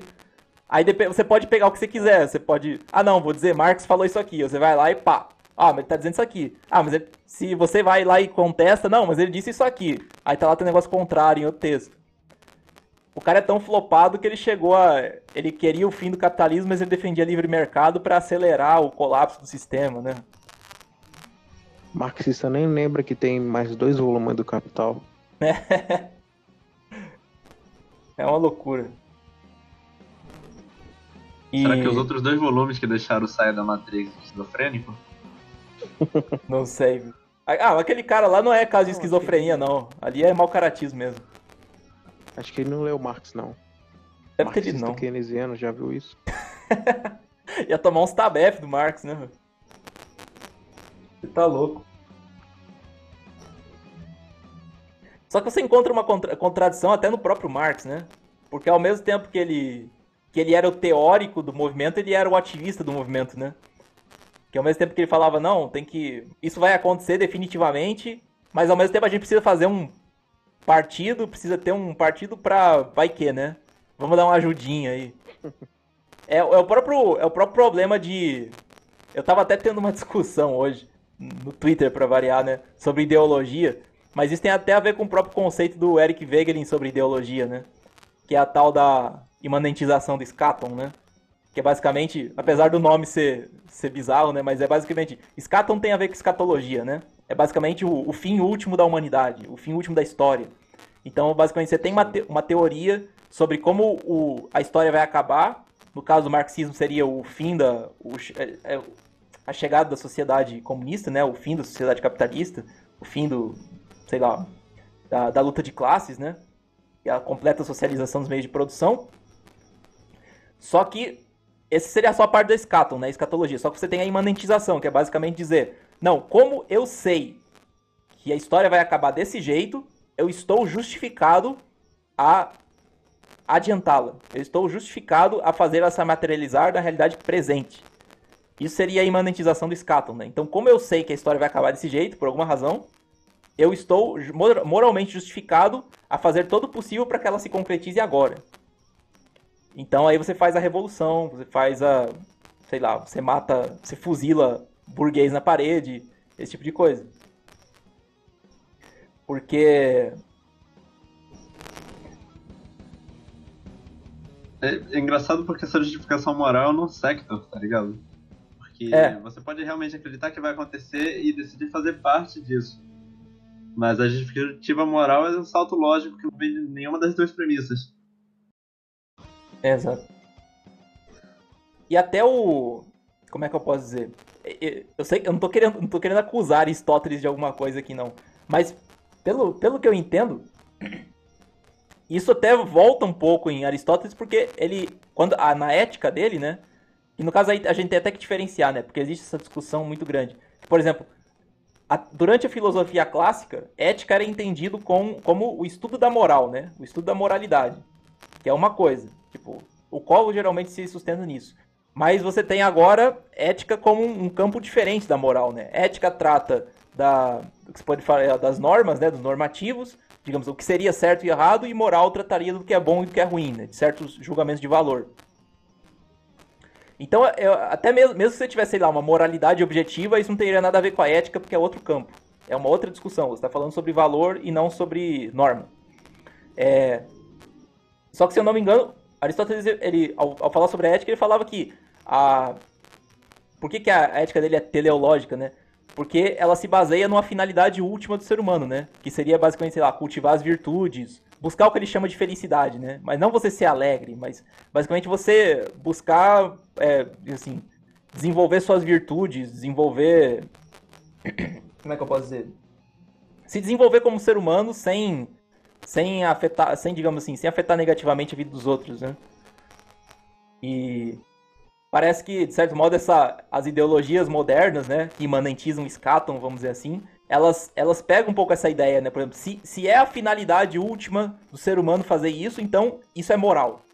Parece a mesma ideia, né? Não tô querendo a, a, a acusar é, Aristóteles disso. É uma deturpação dela, né? É, uma deturpação completa, completa. Essa ideia de que tem que se buscar um modo correto de vida é, ele é um dos pilares da filosofia ocidental que vai se misturar com o cristianismo. Mas Isso. ele não, é mas ele não nunca foi utilizado como um liberador moral. O modo de vida correto, na verdade, era é, é utilizado como conceito de assim a, a, vida bem vivida. Isso. O, o cara, o ideólogo, por exemplo, ele vai se sacrificar pela ideologia dele, porque aí ele vai misturar durante outros, outras ideias, outras formas de pensamento. A vida bem vivida é a tal da. A vida bem vivida. É. Se você a... vai, sai pra panfletar pelo comunismo, você já, não, você já tá deixando de usar esse tempo pra fazer outra coisa. Como trabalhar e tomar um banho. A vida bem vivida é a tal da eudaimônia, né? É isso? É esse nome? Não sei. Se não me engano, é. Mas até, até tem a deturpação é até uma faz uma confusão de termos. Na verdade, ele confunde o fim da história, a final, o fim último da história com a finalidade do ser humano, né? Só que isso acho talvez até passe um pouco pelo Hegel, né? Que o Hegel fala que o ele fala uma coisa como que o indivíduo ele não é, ele não existe por si só, né? Ele é um acidente de uma de uma, digamos assim, de um espírito coletivo, né? Ele é basicamente uma instância de um espírito coletivo. A própria luta de classe sai disso, né? Você não é você. Você não é um indivíduo. Você é um representante de uma classe. Você é um representante de uma classe nesse processo dialético de evolução da história. Então a finalidade da história é a sua finalidade como indivíduo também, porque você não é uma coisa separada disso, né? Não sei, é a minha interpretação, pelo menos. Hã? É, basicamente, deturpação pura da, da parte deles, né, dos que, que fundaram o Ocidente, mas é a interpretação deles. É. E você vê que é perigoso, né? Perigosíssimo. E aí entra um pouco do, dos valores do cristianismo também deturpados, que é o messianismo político e messianismo também da, das pessoas que se sacrificam pela causa. Exato. Um pouco além do, do cristianismo, de teria ideal que não morressem, mas relaxa, enquanto o, no caso do, dos socialistas, das pessoas infectadas com a doença do, desses caras, eles se sacrificam de propósito, eles não têm necessidade de passar por, pelos tormentos que eles passam, mas eles vivem isso porque eles estão cumprindo a dialética do coisa. Hum. É, tem até o. Se você for ver. É, por, por que, que o, o Wegelin, ele, de certo modo, ele chama as ideologias de religiões políticas, né? Se for, por exemplo, várias religiões, o cristianismo, em, em, incluso, eles têm uma escatologia, né? Por exemplo, tem uma escatologia você... é uma ideia de sacrifício, mas. Isso, não, você, é, você tem de. O sacrifício necessário já foi feito no cristianismo. Exato. Mas, mas digamos, você tem esse negócio, você tem, ah, você. Ah, o fim do mundo vai ser assim, vai ter o juízo final, as pessoas vão ser julgadas pelo que elas fizeram.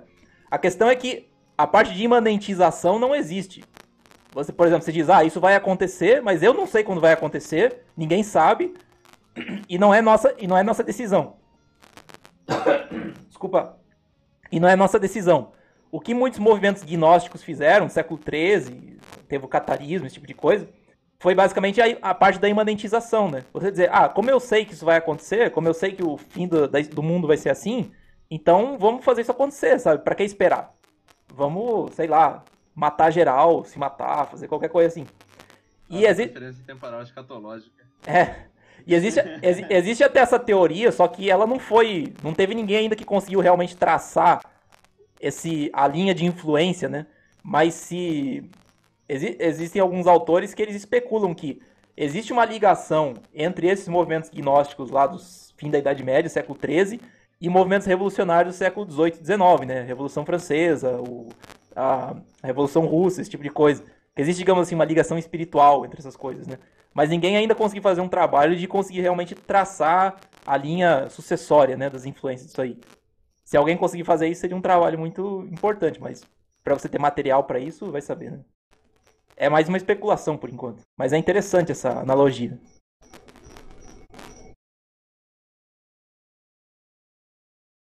Hum. É, a gente entende o messianismo político mais como um método do que como uma coisa herdada por uma linha filosófica e tal.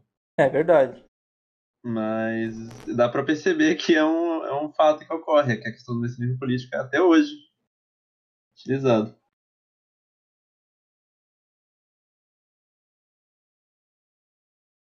Voltando ao debate do, do, do Flair com Kogos, é, achei, achei legal da parte do, dos dois que eles se absteram dessa ideia de vencer debate. E até falaram com o pessoal do chat que, inclusive, era muito imaturo e tava com essa de vencer debate, alguém vence debate.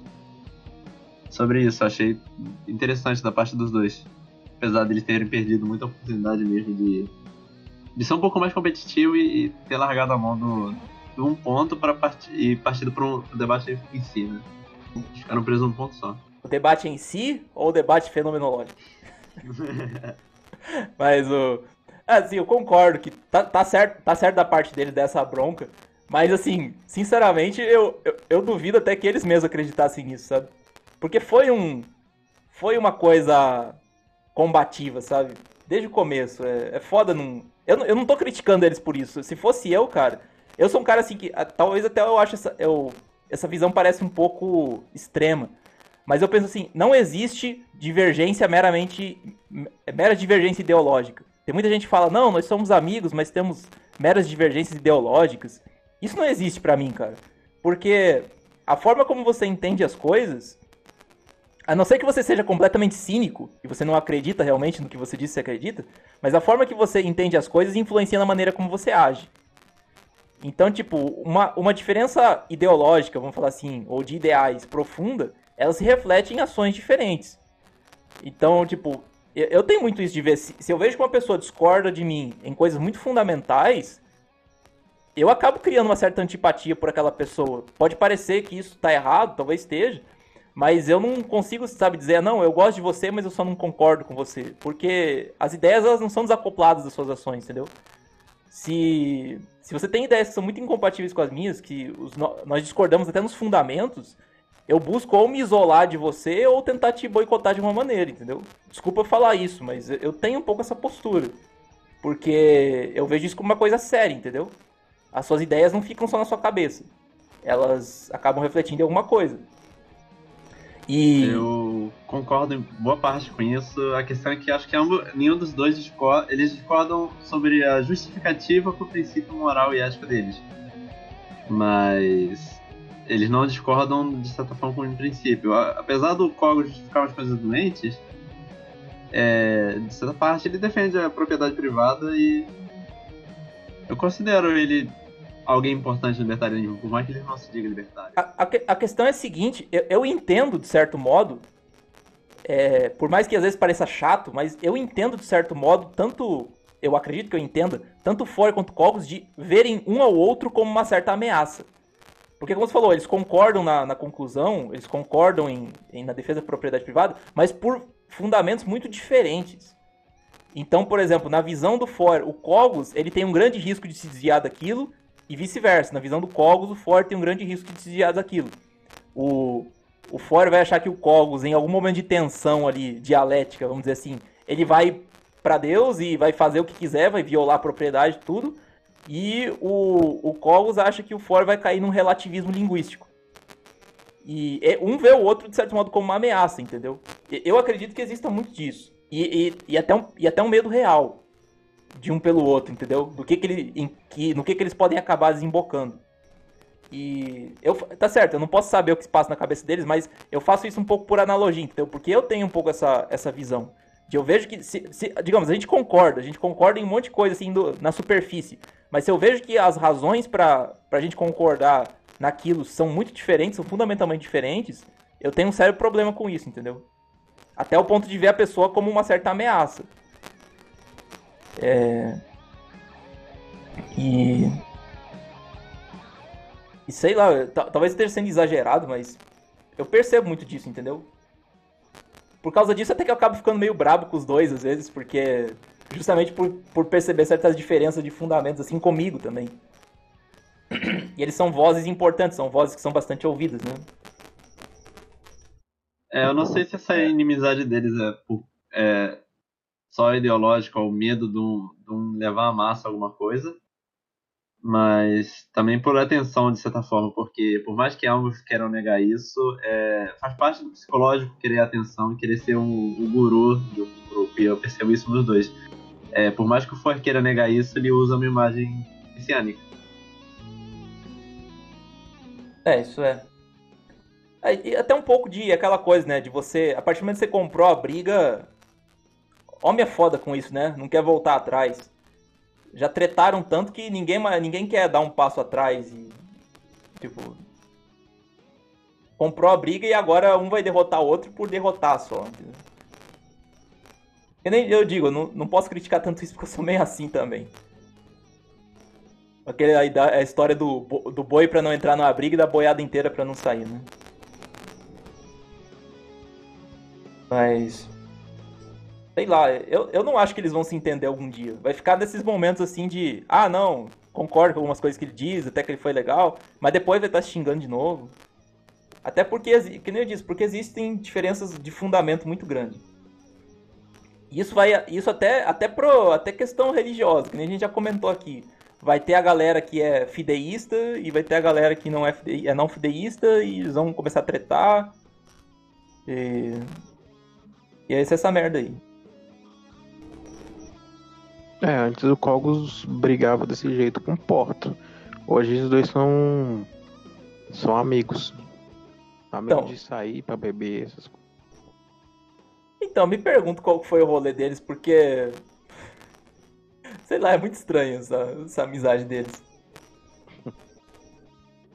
Mas o, o, Talvez isso tenha acontecido porque, de certo modo, o Porto ficou mais permissivo, né? Intelectualmente. Ele começou a dar uma degradada intelectual. É, não, não o sei, que, talvez. O que eu não consigo entender é o Cogos achar ele mais intelectualmente honesto do que o For, sabe?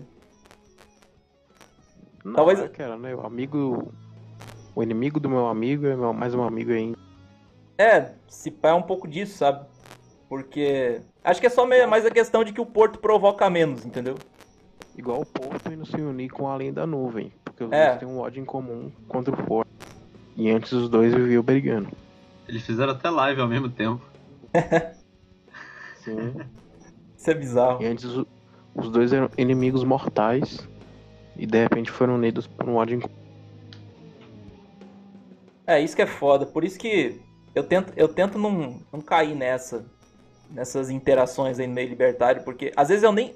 Às vezes eu nem tenho conhecimento das tretas que existem, sabe? Eu nem tenho conhecimento das, dos grupinhos, sei lá, que estão brigando.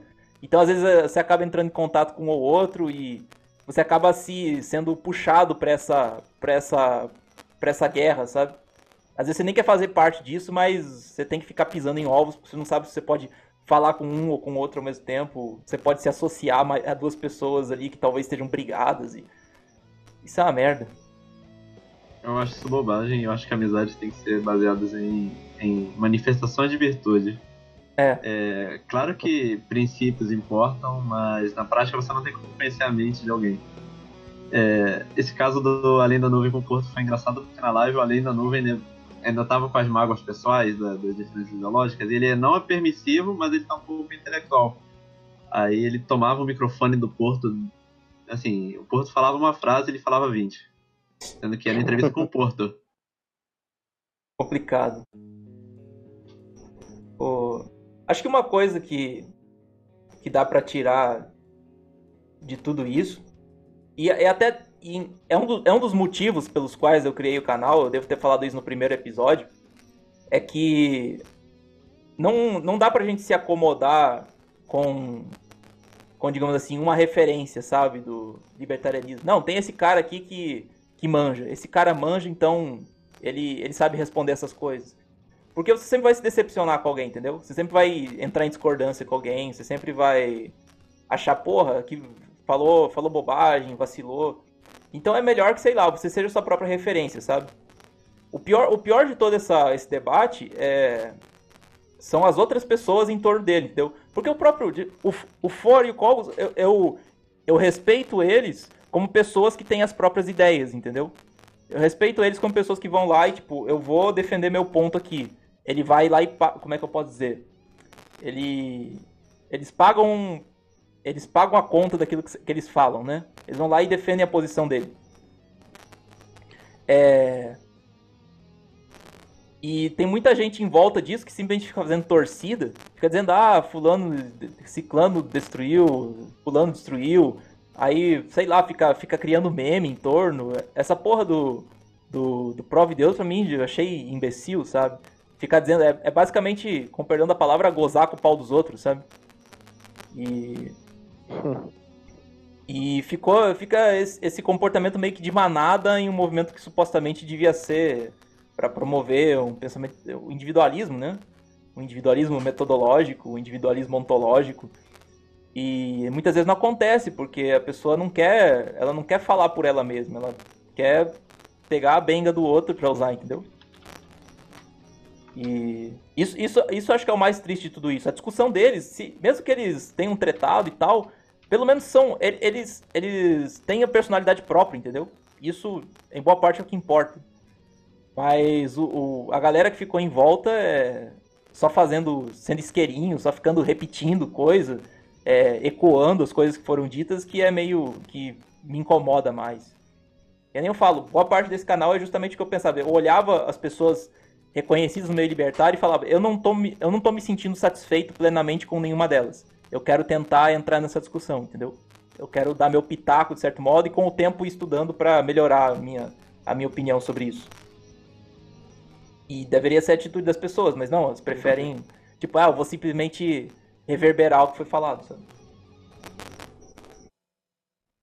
Sim. O pior é que tá enchendo de minions no libertarianismo. Você tem minions do Porto, minions do, do Cogos. Agora tem o clãzinho, minions do For. Isso é muito Isso chega a ser tão nocivo quanto o libertinho. É irônico demais, né? Parece que você não, não deixa de ser gado tão fácil. É. Mudou de raça só. Eu acho que tá essa com percepção fazendeiro mais permissivo. de que todo mundo é gado potencialmente é o que mais tira a minha fé na possibilidade do libertarianismo na prática. E. e é interessante, o pessoal escolhe o, o cara que fala em público mais, mais parecido com aquilo que ela pensa e acabou. É. Tem muita gente que tá atrás de, de fora ou atrás de Porto que é, é, descolado racionalmente, não sei o que, dá pra provar Deus e acabou. Mas não, não para pra ler as sugestões de livro, não para pra. Não para pra analisar os outros canais e ver se, mesmo discordando em alguma coisa, tem, alguma, tem um outro ponto que dá pra aprender mais. E eu não esperava essa mudança no Além da Nuvem, porque era um cara que defendia isso, ou fala defender isso, mas o cara é completamente intransigente com qualquer um que discorda dele na menor letra. Pois é. Eu acho que isso vem muito da preguiça que o pessoal tem de ir lá e ler a parada. Por exemplo, no nosso grupo de estudos lá do, Capibal, toda hora vem um. É, refuta isso aqui pra mim. Não sei. Como é que eu refuto esse cara aqui? Aí na primeira que ele, ele acha um cara que sabe refutar, ele vai virar gado desse cara. É, isso é uma coisa que me irrita pra cacete, né? O cara não se dá o trabalho de. Sei, ah, ver um, nem que seja pra ver vídeo, cara. Sei lá, ver os vídeos do Rafael Lima, você pelo menos tem uma noção. Você consegue raciocinar um pouco. O cara não, ele, ele viu uma coisa ou outra e ele quer falar, ah, não. Ele entra em debate ainda, né? Não, vou refutar meu professor, vou refutar meu colega no Facebook. Aí vai lá, começa a, a falar. Aí tá uma paulada, ah, não sei o que falar. Aí tem que encher o saco em grupo e falar, ô, refuta pra mim isso aqui. Porra, pelo amor de Deus, né? Aí o cara manda um textão de 30 linhas e fala, refutem. É. Folgado ainda por cima, né? Então. Ou então um vídeo de 30 minutos, refutem. Bobagem. É, e até aquela coisa de, por exemplo, que você falou, a partir do momento que vê um cara que fala, ah, não, esse cara manja de refutar, aí, aí usa, usa ele que. Aí usa o cara meio que de testa. Não é não é de testa de ferro, mas a pessoa, a pessoa que se propõe realmente a estudar e produzir conteúdo, ela acaba virando uma testa de ferro, sabe? Porque muita gente, sei lá, não tá afim de entrar na discussão por conta própria, de, de dar a cara a tapa, e põe esses caras e, e deixa esses caras. Não, deixa eles lá levar porrada e responder sossa que eu só vou ficar assistindo. Isso aí é uma. Além de ser uma preguiça, é uma covardia bem grande, né? Covardia intelectual. É, Eu lembro Se- que na época É, do no final debate. o cara é uma Desculpa. O debate é Deus contra ateus, é, crentes contra ateus. Pelo menos o pessoal se parava pra ler as falácias lógicas básicas, sei lá, exercitava um pouco. Tem muito libertário no grupo libertarianismo que vê o vídeo do Rafael, vê alguma coisa fora e sai pra debater, não conhece nem o básico da lógica. arrogância fatal, né? Isso é um grande problema. Tipo, o cara desco- descobriu uma coisa ou outra ali, porra, parece que descobriu o mundo. Pô, agora, agora eu sou iluminado, agora eu não sou mais gado. Agora eu vou refutar todo mundo. Aí vai lá, toma uma paulada e ô, refuta pra mim aí. Ou nem isso, né? Ou simplesmente fica, sei lá, fazendo meme. Ou repetindo chavão, né? Foi uma coisa que eu falei, cara. Qual- qualquer, qualquer ideia Qualquer ideia que ela, ela se condensa num chavão, ela acaba ficando imbecil. Pode falar coisa mais. Pode falar coisa mais óbvia do mundo. Mesmo, mesmo imposto é roubo. Se você simplesmente ficar repetindo isso, entendeu? Simplesmente ficar repetindo esse chavão, vai dar merda. A ideia vai se degradar e vai dar alguma merda. Até mesmo essa questão de. que me incomoda um pouco. Do que a gente falou sobre a discussão de ética e moral, né? Falar, ah não, ética é objetiva, moral é subjetiva. Você vai simplesmente repetir isso. Ética é objetiva, moral é subjetiva. Só que você acaba tendo certos problemas que talvez a pessoa não vai conseguir responder. Tá, mas existem certas morais que não são compatíveis com a ética. Como é que você vai dizer? Isso é compatível, é, é certo e errado ao mesmo tempo, entendeu? Existe, você pode avaliar, você pode fazer uma escala de morais mostrando, por exemplo, que umas seriam superiores a outras por apontarem mais na direção de uma ética correta, ou não. Você vai se, ficar se baseando nisso para simplesmente justificar qualquer ação sua que não envolva agressão. Porque em boa parte. pragmáticas também, né? É. Que em uma sociedade com a moral fraca, por mais que ela respeite a ética a curto prazo, a longo prazo a ética não se mantém de pé. Isso. É, e o próprio. Da degeneração. O, o próprio Hopper, o Hopper também reconheciam isso, né? A própria ideia de paleolibertarianismo surgiu disso. Ó, nós temos noção de que existe uma ética objetiva, nós somos libertários hardcore, mas a gente tem uma preocupação adicional com outra coisa aqui.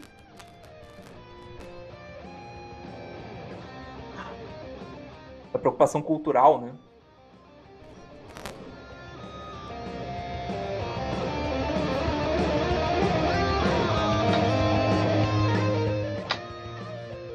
que mais? Falando em tretas ocultas do libertarianismo, tô em guerra com Yuri Costa aqui pra ver quem doa mais limões. eu, tô, limões. eu tô vendo esse chat aí. Esse esquema dos limões é interessante. Eu preciso conhecer mais sobre D-Live. É verdade, cada comentário dá um pontinho. Acho que sobre o debate a gente já falou tudo que tinha que falar. Pois é. Só uma coisa que tem, eu tô na, tô na, tá na minha cabeça, que não tem, não tem muito a ver com o assunto, deveria ter falado lá atrás, mas sobre aquela questão da, que tanto o, os argumentos do, do, do Cogos estavam mal, mal formulados, como as respostas do For não se aplicavam, sabe?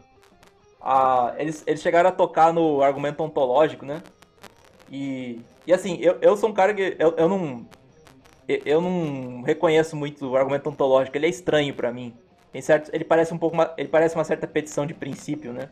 Pelo menos para mim, ou talvez eu não entenda ele muito bem. Eu já vi várias formulações, mas uma objeção que foi feita que não tem a ver com o argumento é de que, por exemplo, o argumento ontológico, pelo menos na formação, na formulação que eu conheço, ele não diz que porque você consegue é, porque você consegue definir uma certa coisa, porque você consegue é, imaginar um certo conceito, ele automaticamente existe.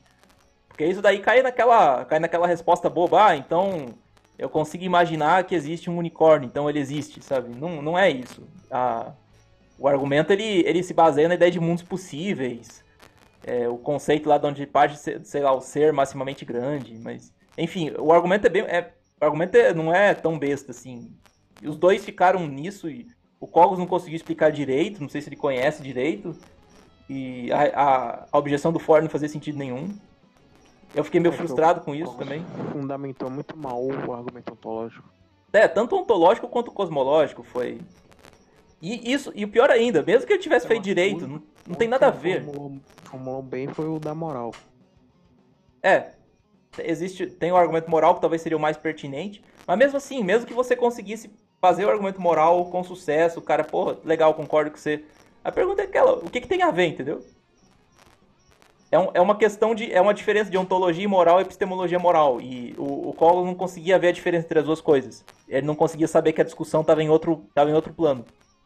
Aí ficou aquela. Não, virou, não foi uma argumentação, né? Não foi uma troca de proposições. Ficou um soltando proposição na cara do outro, assim. é muito estranho foram duas pessoas argumentando sozinhas com elas mesmas, né? Na verdade, Porto estava certo. Quem ganhou o debate foi Porto. foi Porto. Ele tava com as mãos assim, ah! Refutei os dois. Porto planejou tudo desde o começo. Na verdade, ele ganhou porque foi o que ficou mais calado nesse período de tempo. Nossa, é verdade. Não deixei ele nem falar. tá certo. Pô, ainda não veio argumentou consigo mesmo, então. Olha só. Olha só a troca de conhecimentos funcionando. É, então. Porto é um cara injustiçado, à frente de seu tempo.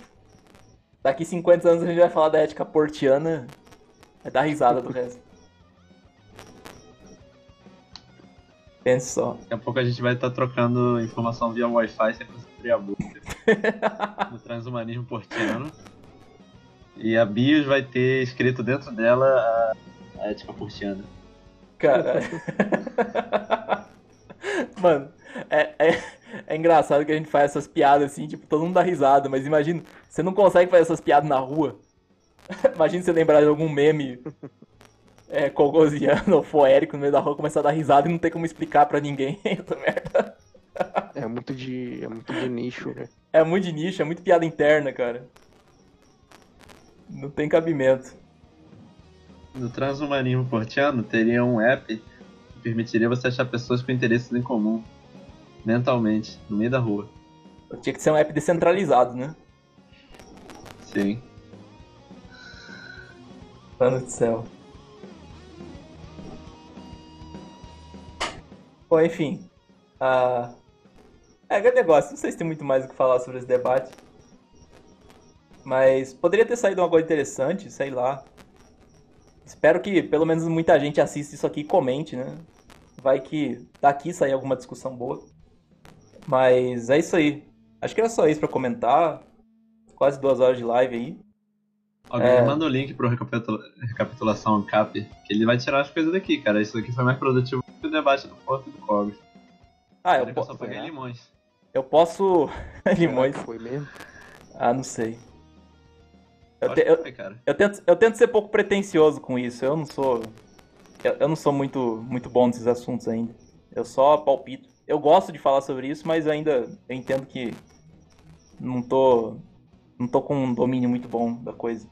Mas de qualquer modo, isso aqui eu vou. Eu posso baixar esse vídeo e jogar no YouTube. Aí, se pá, o cara do recapitulação acha isso aí.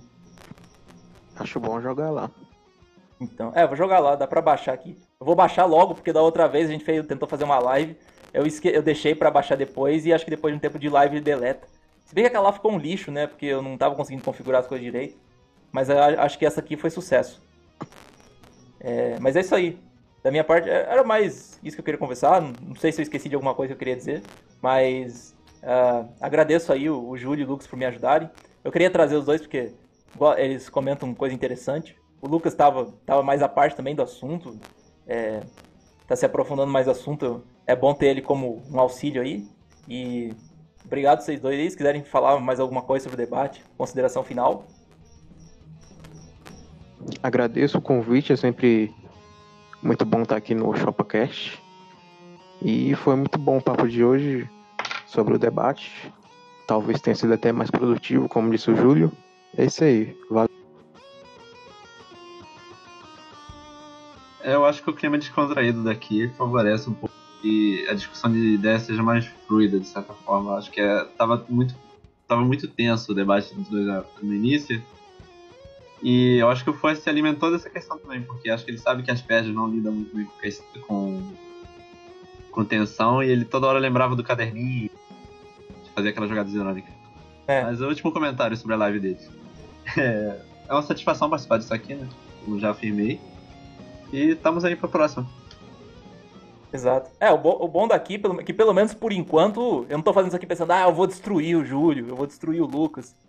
Do jeito que eu sou, daqui a algum tempo eu vou estar tá fazendo isso, né? Vou estar tá chamando os caras na chincha aqui, do jeito que eu sou esquentado, mas pelo menos por enquanto tá tudo certo. É, então dá pra gente discutir melhor as coisas sem, sem tal com um pedaço de pau na mão. É, sem, sem tentar bater e argumentar ao mesmo tempo, né? É, mas é isso aí. Obrigado de novo vocês aí. Ah... Obrigado vocês aí. Boa noite a todo mundo que assistiu, quem tá assistindo agora, as duas pessoas que estão vendo agora, duas, três pessoas vendo agora, ou quem vai ver depois. E é isso aí. Boa noite e até a próxima.